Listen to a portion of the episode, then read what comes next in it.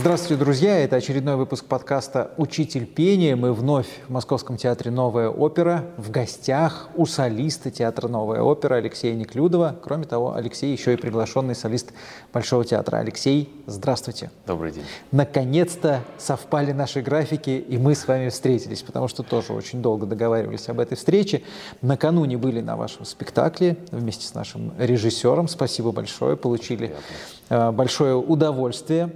И вопрос, наверное, логичный для тех, кто вас видит во многих ролях, в том числе в Большом театре. Ленский, Альфредо, вчера в Травиате. Вы вообще романтичный человек? А, да, в первую очередь, конечно, да. Ну и в силу возраста, наверное, пока, я, пока еще романтика осталась. Ну, вообще, просто из любимых ролей начинал я вообще с Кози Фантута в Большом театре, потом был Ленский. И Ленский, наверное, самая любимая партия и самая любимая роль, которую я исполняю э, всегда с удовольствием и всегда с большим участием да, и вдохновением пропуская эту роль через себя. Ну, то есть мне близка, близка эта Ну, то есть э, Алексей в жизни, Алексей на сцене, они похожи в чем-то? Или все-таки в жизни вы не такой романтик, а больше прагматик, реалист? Время такое? Нет, конечно, когда, когда я только начинал, скажем так, свою творческую деятельность, э, я был, наверное, более романтичный. Конечно, годы идут, и я пою разные роли, и э, с каждым годом хочется исполнять разноплановые роли. Не только романтические, да, и романтичные герои, чтобы были в репертуаре, но и, там, например, в «Снегурочке» я исполнял а, царя Берендея. Это абсолютно другое амплуа, да, где не нужно было играть героя-любовника и так далее. Поэтому для меня, для, как для актера, для артиста, это было очень интересно. А в жизни можете вспомнить свой самый романтический поступок? Ну, наверное, все самые романтические поступки связаны так или иначе с э, любовными взаимоотношениями. Поэтому, ну, про личную жизнь не хочется говорить. вот. Но, да, это были, конечно, очень такие романтические события, поступки. Ну, то есть бывало, что срывались куда-то в ночь совершенно конечно. в другую страну? Ну, не в другую страну. Но в другой город. Ну, бывало, конечно, конечно. А мечтаете вы часто о чем-то? И как э, Постоянно. фраза «мечты сбываются» применима к вам? И какие да. сбылись, и ну, о будущих мы не говорим, но вот что действительно уже реализовалось, и насколько они соответствуют тому, о чем вы мечтали? Хочется верить, что до конца все мечты никогда не реализуются. вот. Но э, мечты, конечно, сбываются, как-то часто неожиданно. Но, конечно, я мечтаю, всегда мечтаю. И выходя на сцену, я мечтаю. И на репетициях, и когда я ложусь спать.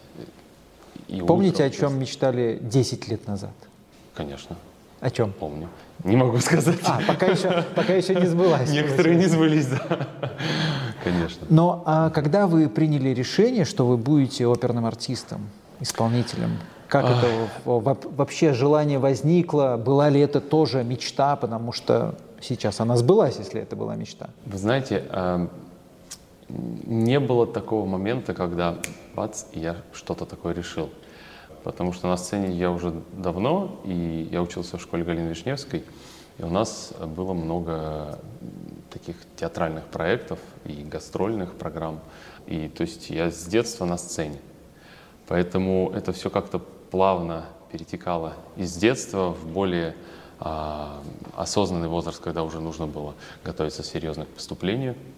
И тут, конечно, я задумывался, так, значит, нужно поступать, ну, опять же, идея с поступлением э, серьезно, да, пойти и учиться вокалу, э, не, уже не в школе, будучи студентом там, в Гнесинское училище, я сначала поступил, э, она пришла не сразу и пришла не мне, в принципе, педагогом моим. Э, то есть я как-то мы заговорили о, о, о романтике. Я был настолько вот э, романтическим, наверное, юношей, э, что абсолютно я не задумывался о том, а что будет дальше. Я жил сегодняшним днем, я выходил на сцену, мы репетировали, я пел, я занимался с педагогами, играл на рояле. И мне это все нравилось, конечно, но я не представлял, как это будет дальше. И дальше уже, конечно, пошла более серьезная такая полоса, когда нужно было готовиться э, к поступлению. С первого раза я, кстати, не поступил. вот, я на этом не остановился. Поступал второй раз, и уже на второй раз я поступил. А в школу в детстве вы как попали? В школу Галины Вишневской. Кто был инициатором того, что вас отдать в школу? В школу тоже, педагог. Педагог по фортепиано. Я занимался в музыкальной школе. И у нас э, были периодически такие задания. Играли и пели. Сам, сам себе. То есть мы выбирали какое-то произведение, я его разучивал и садился, и мы так сдавали зачет. И мой педагог по фортепиано сказал, у тебя вроде такой чистый голос, тон. А ты не хочешь вот попробовать, есть такая школа, школа Вишневская. Я говорю, ну не знаю, никогда об этом не думал.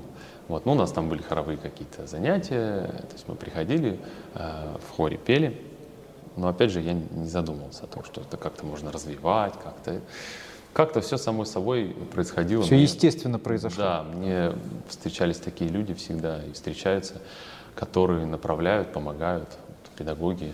Вот, и они меня всегда направляют. То есть каких-то других желаний или развилки, распутья не было? Или все-таки конечно, были, были моменты? Конечно, были. Когда-то я хотел ну, там, чтобы у меня была какая-то компания, чтобы я был каким-то директором, там сидел за столом. Ну, это было такие какие-то юношеские мечты. Я даже не знаю, с чем это было связано, потому что я не помню, чтобы у меня кто-то из моего близкого окружения были из подобной сферы, например. То есть это с бизнесом было что-то связано? Да, да. То есть я так... Крупный предприниматель Алексей Думал, Ну, не то чтобы нет, это было не какое-то там амбициозное, что там я буду богатым или еще что-то. Нет. А, это было просто вот э, я себя представлял, представлял, какой я буду на работе, какая у меня будет работа, чем я буду заниматься. И почему-то мне представлялось, что я сижу в своем кабинете, значит, там какие-то бумаги подписываю. Ну, в общем, слава богу, это не сбылось. Но сейчас вы подписываете, тем не менее, какие-то бумаги, контракты, да. ну, очень договоры. Не люблю. очень не люблю это дело. О педагогах заговорили. Давайте о Светлане Григорьевне Нестеренко поговорим. Как с ней встретились, как вам с ней работалось? Со Светланой Григорьевной мы опять же встретились э, благодаря моему концертмейстеру пианисту и педагогу по фортепиано. Э, он привел на прослушивание. Говорит, вот, есть педагог, э, давай прослушаешься и посмотрим, что скажет. Да. Это было перед поступлением в Гнесинское училище. И я пришел, я пришел, я тогда еще пел баритоном, я пришел к ней, э, захожу в класс, сидит Слава Григорьевна, а я ее не знал. Так, здравствуйте, пожалуйста, проходите спой, э, что вы хотите спеть? Ну, я там что-то уже не помню, что я пел. Значит, спел, сказал спасибо, и все. Причем э, мне казалось, что я так хорошо спел, все так вроде благополучно как-то, ну, сложилось. То есть, а концертмейстер не сказал, что это выдающийся педагог, очень э, строгий. Слава Богу, не нет. готовились к этому. То нет, нет, шли мы, на прослушивание. Мы, конечно, готовились на прослушивание, но вот так вот предысторию, кто, что я не знал, и слава Богу, я думаю, ну, что все я верно, чтобы лишний раз не волновались, конечно. Сильнее. Вот. А поскольку, поскольку э, мне нужно было поступать серьезно, и я хотел дальше идти там, в силу разных обстоятельств, мне нужно было серьезно к этому подойти, к этому вопросу. И когда я спел удачно, э, как мне казалось, я думаю, ну все, значит, все, хорошо спел, меня Светлана Григорьевна возьмет, наверное, все. И тут, значит, э, выйдите, пожалуйста. я вышел, Светлана Григорьевна поговорила с концертмейстером, я возвращаюсь, а, и Светлана Григорьевна говорит, ну, давайте вы пойдете на подготовительный. У меня тут все опустилось. Я говорю, как? На подготовительный? Мне нельзя на подготовительный. Вот, ну, потому что, опять же, я так все распланировал. Но, слава богу, Светлана Григорьевна работала еще и в училище в Гнесинском, не только в академии, куда я пришел, собственно, прослушиваться. И она меня взяла э, в училище. Мы поговорили. Она говорит, хорошо, пойдешь в училище ко мне на первый курс. И вот так я к ней попал все-таки смогли убедить? Я, нет, я, не, я ничем, ну как, я, я не пытался убедить, я просто объяснил ситуацию, что мне, а, я не могу идти на подготовительное отделение, на подкурс, а, так называемый, а, в академию, а, это уже высшее учебное заведение, поэтому мне нужно сначала среднее специальное пройти, чтобы вот этот весь срок необходимый, да, а, то есть 27 лет я должен был закончить вы расчетливый человек, Алексей. Несмотря на весь романтизм. Ну, в общем, главное, что все сложилось в этом. Все плане. получилось хорошо. Да. То есть вы начали работать со Светланой Григорьевной в э, училище Гнесиных? Да, да. Я к ней пришел, и на первом уроке Светлана Григорьевна так села и говорит, ну, сынок, а теперь мы будем все делать заново. Ну, я пришел к ней баритоном, то есть и, а она услышала она вас услышала, тенора? Да, видимо, либо сразу услышала, я думаю, скорее всего, сразу она услышала, а, просто хотела проверить. И потом постепенно, постепенно упражнениями мы вышли на то, что она говорит, нет, ты все-таки тенор. Я говорю, а, вопрос был, как ты к этому относишься? К тому, что мы все будем делать заново? Нет, как, как ты относишься к тому, чтобы ты пел тенором? Так. Я так, а у меня есть выбор. вот. Но на самом деле мне всегда нравилось, в детстве я пел дисконтом, мне э, нравилось петь э, арии э, теноровые, хоть я пел дисконтом с верхними нотами, там, герой-любовник, все это было здорово, мне это нравилось. Потому что э, баритональные какие-то партии меня как-то менее привлекали. Но на тот момент, когда уже в училище поступал, я какие-то какие-то арии уже э, баритоном разучил и пел. Вам нравилось? Да, да, мне нравилось, я уже как-то так Привык. свыкся с этим, с этой мыслью, да, да, баритон, баритон, все. Э, ну, потом Слава Григорьевна сказал, нет, тенор. Тут я начал, так, значит, такая партия есть, такая, такая. А я все детство, у меня был диск Поворотти. Я его слушал просто круглые сутки. Я его знал наизусть. Вот все арии, которые он там пел, я все знал наизусть. И я вот его слушал, слушал, мне так нравилось. И тут тенор. Хорошо. Значит, все эти арии не зря. Да. Я слушал. Рядом себя поставили мысленно, в мечтах. Ну, конечно, Повороте для меня с детства был кумиром, поэтому, конечно, я слушал его с таким удовольствием и э, не понимал, я пытался, пытался как-то подражать, не понимал, как, как он это делает. Поэтому... Сейчас вы приблизились к этому пониманию? Нет. Нет. Я думаю, что невозможно приблизиться к... Да и не, и не нужно, наверное. У каждого своя природа, у каждого э, свой путь. И, конечно, для нас э, существуют кумиры. Ну, скажем так, образцы. Люди, образцы, да. Певцы, которые э, нас восхищают. Но так же, как, например, лирические голоса очень часто любят э, драматические голоса. Да? И хотелось бы петь такой драматический репертуар. Но если не лирические, то драматические, может быть, они когда-нибудь станут, но не сейчас. Поэтому это, опять же, остается в мечтах. Вот. Вот мы и узнали одну из. Вот, да. И как шла работа по перестройке? Насколько это было Сложно, интересно? Это было непонятно, это было психологически сложно. Но Светлана Григорьевна обладает такой удивительной чертой. Она, а, когда ты с ней начинаешь работать, ты начинаешь сразу просто ей доверять. Она успокаивает, она начинает объяснять, почему так мы делаем, а не иначе. И просто говорит одну фразу. Либо ты мне доверяешь, и делаешь так, как я говорю, либо мы не работаем. Все, я как бы это понял с самого начала. И просто, говорит, спокойно мы будем заниматься, делать те вещи, которые я тебе говорю. А дальше ты увидишь результат. Что, собственно, и было. То есть прошло там несколько месяцев, такая перестройка, лайт э, перестройка, скажем так, чтобы понять э, определенность голоса. Конечно, я не запел что все, я пою тенором и верхние ноты, и все, все замечательно. Нет, просто она меня расслабляла весь аппарат, все приводила в какую-то правильную, скажем так, форму. Но это все равно кропотливо происходило, да, и с каждым уроком все новые и новые какие-то упражнения, которые раньше я не, не, о них не знал, не понимал, как делать. Ну вот, я говорю, у Слава Григорьевна был такой дар, дар, во-первых, предвидеть, как это будет, во-вторых, человека очень успокоить и понять, что можно довериться. Вот. Мы, конечно, все, все ей очень доверяли. И потом вы еще и в академии с ней работали. Да, мне посчастливилось так. Э, я чуть бы было глупость не совершил, поступая одновременно в консерваторию.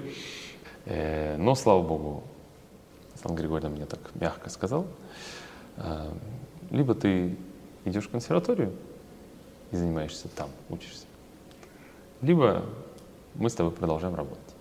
Ну, тут я все. Тут я сразу сдался, я говорю, нет, все, конечно, я никакой консерватории быть не может.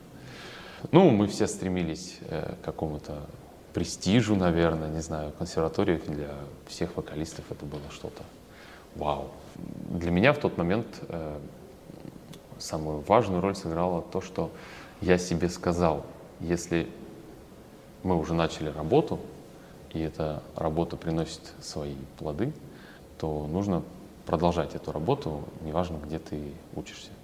И я не пожалел ни капли. А после окончания академии, когда вы уже э, стали служить в театре, как складывались отношения? Помогала она вам? Конечно, а, конечно. Проводила до настройку?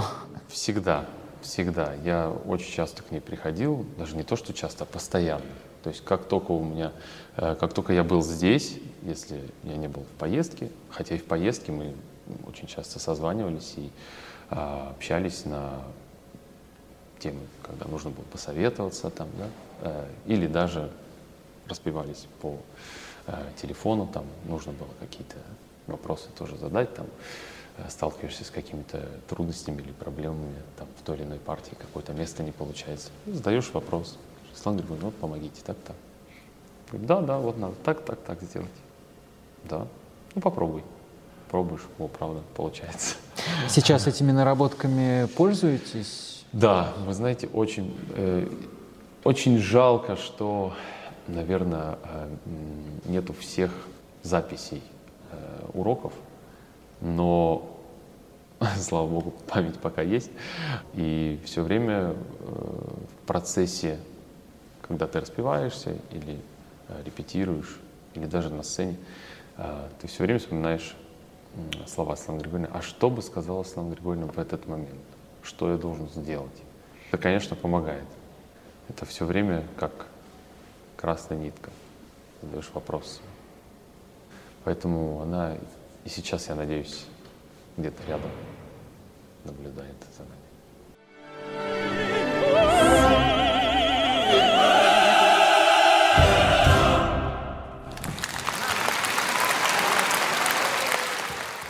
Давайте перейдем к вашей работе в театре. Вы уже сказали, что есть, точнее в молодости, когда сразу начали, так, есть такие, такие, такие-то партии.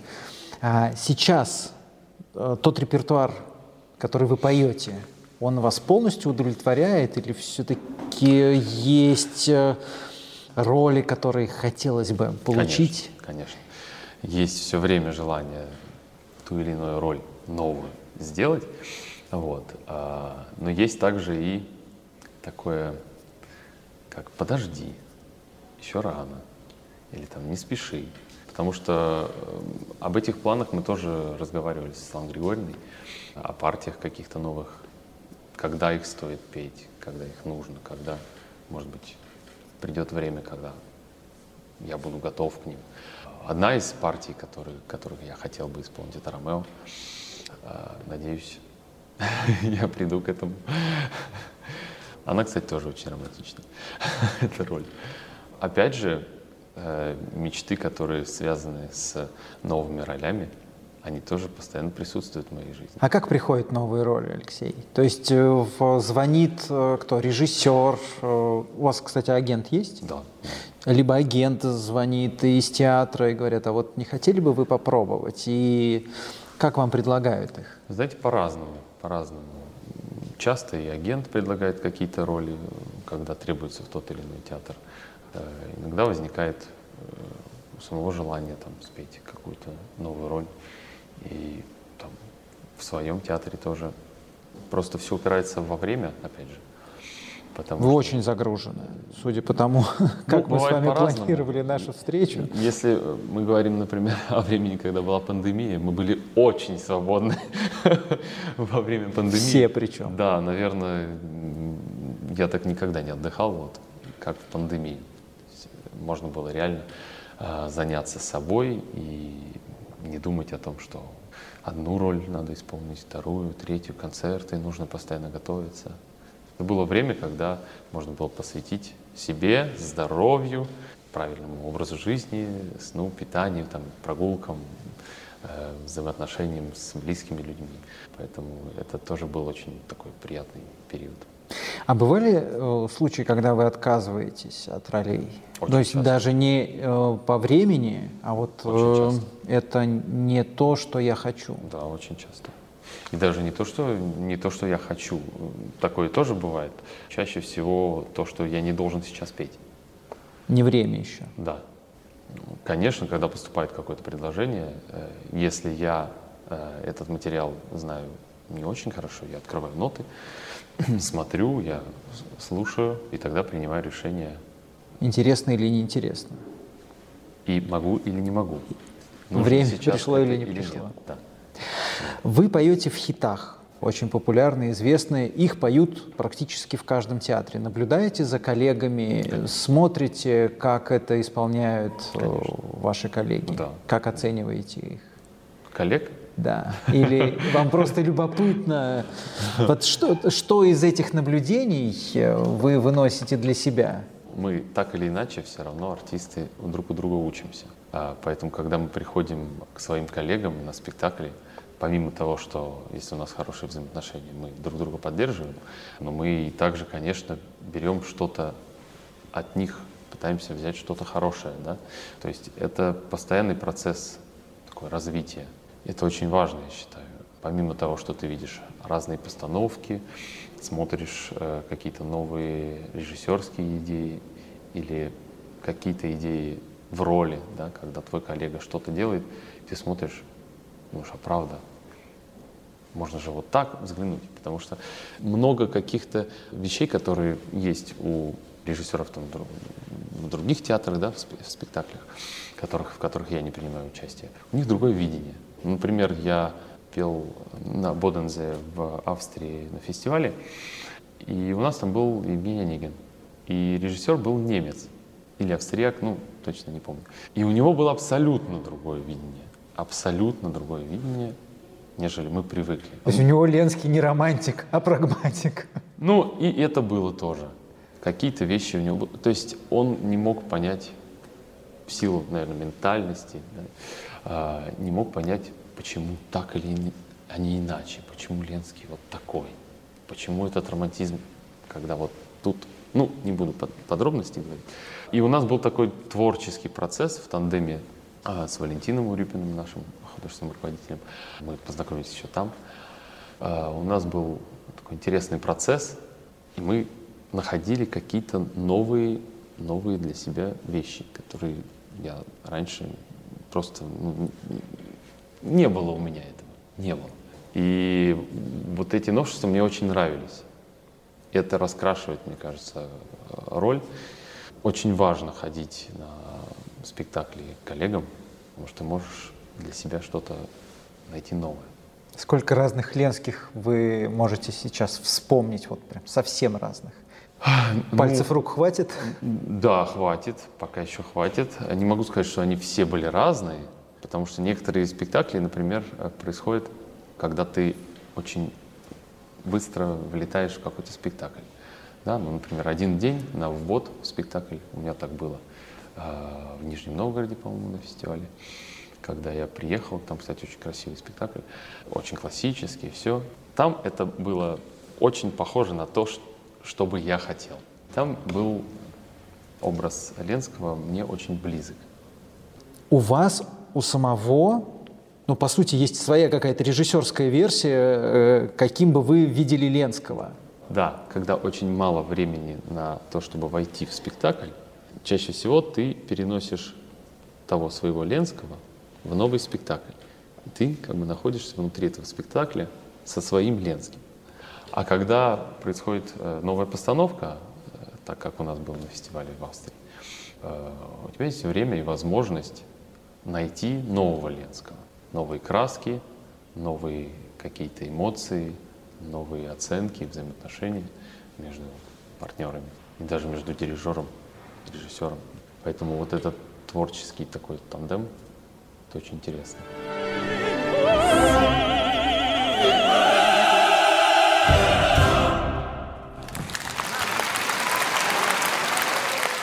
Поговорим о вас вне театра. Какой вы? Мы знаем, что вы совпадаете на сцене, совпадаете с собой в жизни. Да, растете, развиваетесь, взрослеете, уже какие-то романтические поступки, может быть, реже происходят, но, хотя, может быть, я ошибаюсь. Но тем не менее, вот какой вы в жизни? Очень разный. Я бываю и романтичным, и наоборот нет. Да я думаю, как, как и все, как и, люб, как и любые, любой человек. Ну давайте начнем с самых простых вещей. Вы водите автомобиль? Да. Это, как вы водите автомобиль? Расскажите. Страсть. Плохо. В плане того, что я очень люблю быстро ездить. То есть получаете штрафы? Ну, конечно. Так как вы ездите по Москве, регулярно. здесь с этим полный порядок. Но автомобиль, конечно, это моя страсть. Мне очень то есть у вас скоростной какой-то автомобиль? Не будем раскрывать э, Нет, ни, ничего такого особенного скоростного. Нет, просто вот я люблю быструю езду. Как-то даже однажды мне сделали такой подарок и подарили сертификат на заезд на гоночной трассе, на, гоночный, на гоночном автомобиле. И там была очень мощная машина, но адреналин зашка... зашкаливал. То есть я это очень люблю. То есть без подготовки? Нет, ну там был какой-то инструктаж. Был инструктаж. До этого, вот. Но это не то, что были гонки. Ну то есть понятно, что это, это был заезд. не болит, была отдельная гоночная трасса и очень мощный автомобиль. Да. До скольки разогнались? Был спидометр? Ой, честно говоря, да, там был, конечно, спидометр, не могу вспомнить. Ну, за 200 точно. должно было быть. За 200, да, но это было с опаской. С опаской. Ну, со всеми мерами предосторожности, амалогированное кресло, Конечно, шлем, да, защита. Ремни, все как положено. Но не повезло с погодой. Я осторожничал, потому что был дождь. Ну, ваши поклонники теперь знают, что вам можно дарить на день рождения. Это как минимум мощный автомобиль и заезд на трассе Формулы-1 в Сочи. Хорошо. А если мы говорим ну, об обычной жизни, какие вкусы у Алексея Неклюдова? Что он любит есть или не любит совсем? Ну, по поводу еды вообще, в принципе, я люблю очень поесть. очень люблю поесть. Мы на этом же месте то же самое практически слышали от вашего коллеги, товарища Ярослава Абаимова, который сказал, ну, что все тенора сладкоежки. Вот тут как раз совсем наоборот. Вот, я абсолютно не отношусь к тем людям, которые любят сладкое. Напротив, сладкое я отношусь к сладкому очень нейтрально, равнодушно. Поэтому я лучше съем что-то, там, какую-нибудь пасту или пиццу или еще что-нибудь. Э, но я очень люблю разную кухню, в том числе кавказскую кухню. Поэтому э, я очень рад, что у нас в Москве есть много вкусных ресторанов. Для меня это тоже, наверное, такой а, особый вид отдыха. Вот, когда ты можешь там после спектакля пойти куда-то вкусно перекусить. А как еще отдыхаете? Вообще отпуск есть у артиста? Вот прям Нет, как конечно. Э, там две недели отпуска или конечно, три? есть отпуск, но он у всех он, он у всех разный. То есть, если у нас, например, летом есть какие-то фестивали, на которые мы согласились ехать, то мы едем на фестиваль. Если удается совместить э, отдых на фестивале с работой, это прекрасно, то есть если есть какие-то перерывчики. Э, если нет, то уже сложнее. Приезжаешь в Москву, там здесь уже сезон начинается, а, либо ты между спектаклями куда-то уезжаешь, либо, ну вот сейчас за последние там, несколько лет э, из-за пандемии так, чтобы на отдых куда-то я не ездил. Но в принципе... Но в целом что предпочитаете, когда есть такая возможность? Вот есть несколько дней, 7-10? Если у меня есть несколько дней, конечно, хочется куда-нибудь поехать на море. Я люблю очень море, купаться. Ну, я также могу съездить и куда-то на природу, в Подмосковье, подышать лесным воздухом, просто погулять, просто в тишине побыть, уехать из города. Потому что когда много звуков, такой ритм, когда ты после спектакля действительно не можешь уснуть долго, потому что у тебя все в голове это музыка, музыка, музыка идет, и ты прорабатываешь спектакль, продумываешь, а что было плохо, что было хорошо, что получилось, что нет, что можно исправить. И это даже тут бессознательное работает. То есть а то, что вам помогает расслабиться и заснуть, отдохнуть, отвлечься от этих мыслей? Дома я даже не, я даже не знаю, это как-то само проходит. То есть когда ты об этом во всем думаешь, думаешь, думаешь, думаешь, думаешь, в какой-то момент ты уходишь в сон. Так, чтобы расслабиться, конечно, лучше уезжать куда-то на природу. Пойти в парк после спектакля, прогуляться. Часто бывает такое, что после спектакля идете и гуляете? Да. Да. То есть автомобиль оставляете у театра? И... Ну, не, не у театра, там я могу уехать э, ближе к дому и пойти прогуляться в своем парке недалеко. Раз так вы прокручиваете спектакль, свое выступление, свою работу, а как вы к критике относитесь, Алексей? А, очень спокойно, очень спокойно, и в принципе любая критика, она даже полезна. Потому Какие-то что... были болезненные удары критические? Ну, конечно, это, я думаю, у всех бывает. Я стараюсь, конечно, так вот не искать критику, не читать, потому что, ну, бывает, что это отвлекает. Ну, бывает, если ты натыкаешься и прочитаешь, конечно, это неприятно, если критика плохая, я имею в виду. Ну. Неприятно, если она не объективная, а если объективная, понятно, что из этого ты можешь извлечь выгоду и изменить что-то в своей роли. А вот если не объективная? Ну, вы понимаете, искусство это же очень такое э, субъективное. Кому-то нравится, кому-то нет. И также голоса, также и певцы. Мы не можем всем нравиться. Поэтому кому-то ты нравишься, кому-то нет. Это так же, как, там, ну, я не знаю, кто-то любит крепкие голоса, кто-то любит э, там, голоса и, и так далее. Кто-то любит, когда э, на сцене там э, любовь, романтика и прочее, а кто-то любит, когда наоборот кипят страсти. Поэтому критика она, я думаю, она всегда объективная, потому что человек же пишет, он же не просто так это пишет, потому что ему так, наверное, показалось. Если ты это читаешь, ты начинаешь задумываться, думаешь, а может быть действительно вот со стороны это было вот так, так, так. То есть это иногда может помочь тебе переосмыслить какие-то свои действия. Поэтому, в принципе, к критике отношусь положительно. У меня нет такого, что а, если меня критикуют, э, все, это, это очень плохо, или человек враг и прочее. Нет. А вообще поклонники, поклонницы не одолевают вас? Как-то все, все спокойно, слава богу. Все впереди. Посмотрим, посмотрим. Ну что ж, давайте на этом закончим этот наш разговор, э, отпустим нашего гостя. Напомню, что сегодня в нашем подкасте, точнее мы были в гостях у солиста Московского театра «Новая опера», приглашенного солиста Большого театра Алексея Неклюдова.